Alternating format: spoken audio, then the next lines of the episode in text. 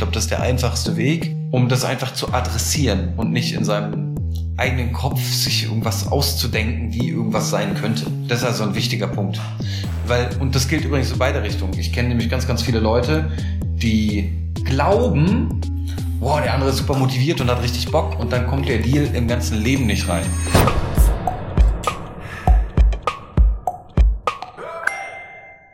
Hallo und herzlich willkommen zurück zum Max Grosscast mit dem lieben Max Köster und meiner Wenigkeit Matthias. Und heute geht es um Vertriebsthemen. Hallo. Achso, ja, hi, hi. So, heute geht es um Vertriebsthemen und zwar äh, haben wir so ein bisschen Trouble gerade im Vertrieb. Ja. Genau. Und ich bin schon ganz gespannt, wie ein Flitzebogen, was so alles passiert jetzt und in welche Richtung wir uns bewegen. Aber wie immer, ich vertraue auf dich, dass du meine Gedanken ordnest und irgendwas rausholst. Du, ich bin sehr gespannt, ob man das ordnen kann. so. Lass uns mal anfangen mit dem, mit dem größten Mysterium. Ich glaube, mit dem größten Mysterium für die meisten Leute im Vertrieb und zur Einwandbehandlung. Ja, weil ich glaube, dass das am meisten falsch verstanden wird oder auch die, die meisten Probleme sind. Ja, ja dann äh, gehen wir da mal rein. Die grundsätzliche Fehleinschätzung im Vertrieb bezogen auf Einwandbehandlung ist, dass Einwandbehandlung bedeutet, jemanden mit nur Hauptsache den richtigen Argumenten zu überzeugen. Und das ist nicht wahr. Und nicht so funktional. Es gibt bessere Varianten. Und da wir das sehr, sehr konversational heute machen, hast du konkrete Fragen, wie man etwas anders machen kann, was das genau bedeutet. Vielleicht haben wir eine echte Situation, die wir auf den Tisch legen können. Genau, lass uns, lass uns mal an so einem Beispiel hm, wie funktioniert, also erstmal würde ich kurz mal so den, den Überblick schaffen, so wie für mich Einwandbehandlung aussieht, ja. Und dann können wir ja mal konkreter werden. Also, ich kenne das so, dass du mit einem Kunden zusammensitzt und du hast eine gewisse Phase erreicht, in der der Kunde so sein Ja gegeben hat. Der sagt halt schon so, ja, das ist eigentlich ganz cool und so. Und jetzt fragt man halt ab, okay, hast du noch irgendwelche Fragen? Ja, so. Und dann kommen entweder Bedenken, ja, die der Kunde haben könnte. Das wäre so die erste Situation. Oder er sagt einfach so, nö, ich habe keine, keine weiteren Fragen, lass uns einfach starten. Ja, das wäre so Schritt eins. Oder er sagt, nee, nee, ich habe nicht nur Bedenken, sondern ich habe so richtig ganz große Fragezeichen, ja. Und die, wenn, solange wie du die nicht beantwortet hast, können wir überhaupt nicht starten. Ja, also so in Bezug auf Vorwände und, und alles, was so in diesem Feld unterwegs ist, ja. Und laut gängiger Meinung ist es ja so, dass du dich wie so ein, wie, mit so einem, wie so einer Machete durch den Dschungel kämpfst von Fragestellungen, die der Kunde hat, weil er selber die eigentliche Hintergrundfrage gar nicht kennt. So, bis du an den wahren Einwand rankommst, ja. Und wenn du den kaputt schnetzelst, den wahren Einwand, nicht die ganzen Vorwände und die ganzen Bedenken und so, sondern den Einwand, indem du alles beiseite schiebst, was der Kunde dir erzählt und du sagst immer wieder, nee, nee, nee, das ist es bestimmt nicht, was ist es denn noch, was hast du denn noch? Und den würdest du bekämpfen, dann würdest du erfolgreich sein. Ist das die Wahrheit? Ich glaube, dass in dieser Analogie ein Stück weit eine Wahrheit steckt, aber nur im Sinne von, lass mal gemeinsam rausfinden, was dahinter steckt. Lass mal gemeinsam herausfinden, ob wir dir nicht doch irgendwie helfen können. Lass mal gemeinsam herausfinden, ob du eigentlich Bock hast, aber Schiss davor hast. Ja. Und ich glaube, dass da steckt schon Wahrheit drin. Das Schwierige daran ist, dass die Analogie mit dem Messer durch den Dschungel zu laufen und alles wegzuhacken, das Gegenteil von dem ist, was Einwandbehandlung eigentlich sein sollte. Nämlich ein Miteinander nach vorne gehen und einen partnerschaftlichen Austausch zu haben. Und ich weiß, ich wiederhole mich, aber der einfach auf einer ehrlichen Aussage beruht. Und die ehrliche Aussage muss ja sein, pass mal auf, ich weiß nicht, ob ich dir helfen kann. Ich finde jetzt raus, in welcher Situation du dich bewegst, was deine Herausforderungen sind, was deine Wünsche und Ziele sind, ähm, was dich im Zweifel davon abhält, was dich in der Vergangenheit abgehalten hat. Also all diese Dinge. Ja, das lerne ich erstmal über dich. Und navigiere dann mit dir gemeinsam oder packe dann das Thema oben drauf und navigiere diese beiden Themen in eine bestimmte Richtung. Und die Richtung heißt ausschließlich, passt das aufeinander? Können wir ernsthaft dir helfen und dein Leben besser machen? Und wenn die Antwort ja ist, dann geht es in der Einwandbehandlung darum, den Menschen sozusagen in die richtige Entscheidung hinein zu coachen, wenn es denn zum Beispiel nur noch Bedenken sind. Ja. Und das andere, mal Butter bei die Fische, sind halt Verhandlungen. Wenn jemand sagt, ja, 1000, weiß ich nicht, habe ich nicht, 950 habe ich, dann ist das halt Verhandlung. Ja. Und es gibt ja noch viele Vorwände, Einwände und so weiter. Und es gibt ja noch viele weitere Formulierungsmöglichkeiten, Bedenken und das und das und das. Aber am Ende ist doch die Wahrheit so. Entweder es ist irgendwas Emotionales, Oder ist es was Reales, ja, Thema Budget, ich habe 950 Budget, Punkt, kein Euro mehr, kostet 1000, geht nicht. Das ist was ganz Reales. Ja. Oder habe ich mit meinem Chef besprochen, der hat äh, schwarz auf weiß hier unterschrieben Nein gesagt. Das ist auch was Reales. Ja.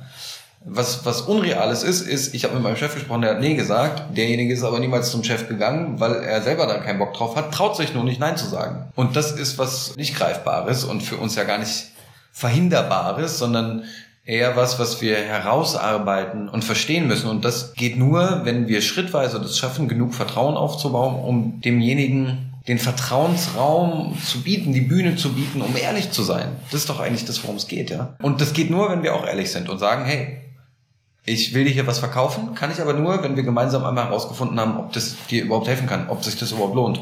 Ja, lass uns darüber einmal sprechen. Und ich verspreche dir hiermit, wenn nicht, dann eben nicht. Und dann verdrehe ich dir das nicht auf, sondern dann ziehe ich mich auch zurück. Und nur da drin steckt die Möglichkeit, halt so viel Offenheit zu generieren, dass jemand, ja, sagen wir mal, seinen Bauch auch freilegt, ja, wie so ein Tier und sagt, okay, mir kann nichts passieren.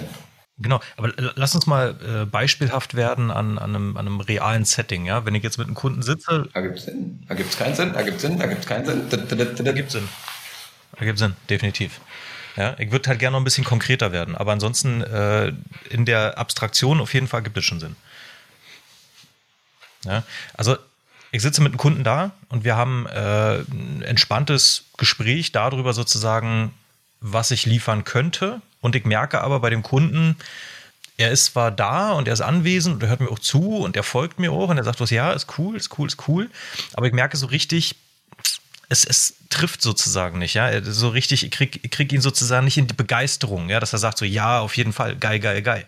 Ja, sondern ist eher so noch zurückhaltend. So. Ist da schon der Moment, um in eine Einwandbehandlung reinzugehen oder ist es noch viel zu früh? Hm. Naja, zumindest sind das ja Signale, die wir als Menschen irgendwie aufgreifen oder irgendwie wahrnehmen. Ja?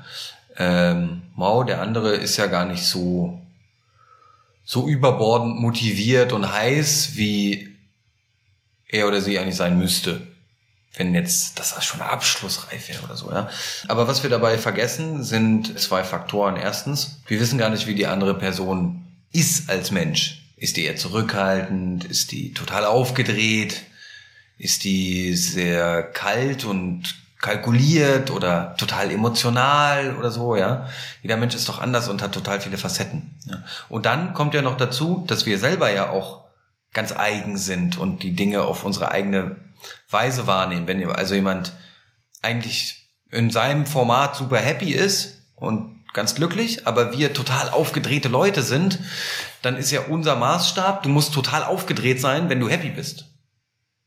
Und das mag für die andere Person nicht stimmen, ja. Das heißt also, es kollidiert die Wahrheit von der Welt des anderen und unsere eigene Wahrheit, die wir der Welt irgendwie drauflegen, ja. Und das kollidiert zumeist. Und deswegen ist es halt wichtig, dass wir das verbalisieren einfach, ja, und sagen, hey, du hör mal, scheint so ein bisschen so, als ob dir das gar nicht so gut gefällt, was ich hier erzähle. Nur um das mal aufzudecken und auf den Tisch zu legen und dann mal zu gucken, was kommt für eine Reaktion. Ja, also weil es kann ja sein, dass derjenige sagt, nee, nee, du, ich find's super, ich denke nur drüber nach. So. Passiert mir auch voll oft, dass ich einfach sage, du, nee, äh, ich habe gar keinen Stress, ich denke nur intensiv darüber nach gerade, ich brauche mal eine Sekunde. Ja? Und bin gar nicht schlecht gelaunt deswegen oder abgeneigt oder so. Und gleichzeitig ist es so, dass der andere dann aber auch sagen könnte, ja stimmt, du hast recht, irgendwie gefällt mir das nicht so sehr aus dem und dem Grund. Und dann haben wir was, über das wir reden können. Ah, ist ja interessant. Erklär mal ein bisschen genauer, was das bedeutet. Und dann kriegen wir irgendeine Erklärung im Zweifel, ja. Und dann können wir sagen, ah, okay. Und was wäre denn eine Lösung? Oder was wünschst du dir denn anders? Oder so, ja. Um einfach da in den Austausch zu gehen und die andere Person immer besser zu verstehen. Und wenn wir solche Aussage treffen, oder das Gefühl haben, der andere ist nicht mehr richtig dabei, der ist nicht motiviert, der ist dagegen oder was auch immer, dann müssen wir es nur verbalisieren. Ich glaube, das ist der einfachste Weg, um das einfach zu adressieren und nicht in seinem eigenen Kopf sich irgendwas auszudenken, wie irgendwas sein könnte. Das ist also ein wichtiger Punkt. Weil, und das gilt übrigens in beide Richtungen. Ich kenne nämlich ganz, ganz viele Leute, die glauben, boah, der andere ist super motiviert und hat richtig Bock und dann kommt der Deal im ganzen Leben nicht rein. Also insofern ist auch das eine Sache, die man überprüfen darf. Wenn jemand super motiviert ist, sollten wir damit genauso umgehen und sagen, hey, klingt so, als ob du eigentlich das Ding schon unterzeichnet hast. Stimmt es? Weil auch darauf werden wir irgendeine Reaktion bekommen. Ja, also das ist meine, das sind meine zwei Cent dazu. Wie gehe ich damit um, wenn jemand super motiviert ist oder eben nicht oder so? Ja, dann ist der erste Schritt doch erstmal das Adressieren, um einen Konsens zu schaffen. Was bedeutet das, was du mir körpersprachlich da gerade gibst? Ja? Mhm. Wie, ver wie verhält sich denn das, sagen wir mal, wir haben noch nicht den Punkt der Körpersprache erreicht. Und auch da gibt es ja Theorien darüber, dass wenn wir zum Beispiel in einem äh, digitalen Kontext unterwegs sind, wir haben Leute angeschrieben und es gibt ein gewisses Chat-Framework, in dem wir so ein Ping-Pong-Spiel haben, um mit demjenigen, der jetzt da gegenüber sitzt an seinem Computer, ihn dahin zu bekommen, dass er zum Beispiel einen Termin bucht. So. Und wir merken aber, er lehnt von Anfang an schon ab, dass diese Dienstleistung, die ich jetzt ihm hier vielleicht präsentiert äh, habe, ja, in, in einem Chat, ähm, äh, wo er direkt sagt so, nee, nee, das ist nichts für mich, wir haben ja In-House, wir haben Out-House, wir haben Whatever House, ja, also wir haben das alles schon, oder er lässt sich was anderes einfallen. Wie gehst du mit solchen Sachen um? Gehst du da auch in eine Art Einwandbehandlung rein oder sagst du eher, nee, da musst du noch ganz anders mit umgehen an solchen Punkten? Hm. Okay, also Szenario ist, ganz frühe Phase, erstes Kennenlernen und dann gibt's direkt Gegenwind. Also, wenn es kein, kein Kaltanruf ist, mhm. sondern jemand sich schon bereit erklärt hat, zum Beispiel mit mir zu reden, ja, dann ist ja eine logische Schlussfolgerung, warum hast du dich dafür entschieden, mit mir zu reden? Habe ich verstanden? Ergibt in erster Instanz auch mal Sinn. Was war denn der Grund dafür, mit mir zu reden? Ach, erstmal kennenlernen. Mhm. Okay, das heißt, das Thema hat dich insgesamt nicht abgeschreckt. Ja, und dann geht man da tiefer rein. Ähm, also eine, eine, einen Konsens finden wieder, ja. Und gleichzeitig kann man natürlich sagen, hey, ich verstehe, dass du das Inhalt hast. Ich verstehe, dass auf den ersten Blick das so scheinen mag, als ob wir da nicht helfen können. Ich würde gerne noch mal einmal tiefer einsteigen. Ja, nur um für mich und auch für dich auch gerne die Sicherheit zu haben, dass es da wirklich gar keinen Sweet Spot gibt, ja, weil erfahrungsgemäß, guck mal, es gab einen anderen, der hatte das auch in-house und trotzdem haben wir Sachen gefunden, wo es irgendwie ging. Also das heißt, Lass uns einmal das ernsthaft besprechen und wenn es dann wirklich kein Case ist, dann lasse ich dich auch in Ruhe. Okay? Nur als Vorschlag. Das kommt in der Regel ganz gut an, außer die Person hat, äh, weiß ich nicht, in einer Minute das nächste Meeting. Dann ist sowieso Hopfen und Malz verloren. Ja. Zeit ist ein unveränderliches Spiel, da kann man auch nicht gegen argumentieren mit allen tollen Argumenten der Welt. Ja. Wenn jemand sagt, ich habe keine Zeit und der meint, ich habe keine Zeit, dann hat er keine Zeit. Einfach. Ja? Äh, und dann ist äh, der größte Gefallen, den wir uns tun können, im Zweifel, wenn das so frühphasig ist, dann lieber ein Stück zurückzutreten und nicht auf Hardcore zu verkaufen, sondern auch mal zu sagen, ah ja, okay, alles klar, ist gerade nicht so dein Thema, nicht so deine Prio, das habe ich total verstanden.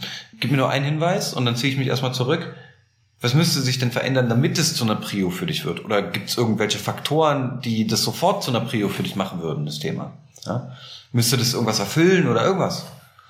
Um da nochmal zu gucken, gibt es irgendeinen Anker? Sagt, gibt er mir irgendeine Information, die ja dann eine langsame Türöffnung für irgendein Thema wäre. Und wenn das nicht der Fall ist, dann adressiere ich das, ja, wie vorher schon gesagt, adressiere ich das einfach über ein sogenanntes Label und äh, sage, du, klingt so, als ob das einfach gar nicht dein Thema ist. Oder klingt so, als ob dich das nicht mal im Ansatz interessiert. Klingt so, als ob das überhaupt nicht dein Thema ist, sondern jemand anders bei dir im Haus äh, entscheidet.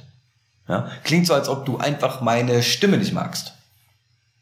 All die Varianten sind gut, weil sie eine Reaktion kultivieren. Menschen wollen unbedingt irgendwas klarstellen, wenn es eine Aussage gibt. Insbesondere dann, wenn sie nicht ganz der Wahrheit entspricht. Deswegen ist Labeln so wertvoll.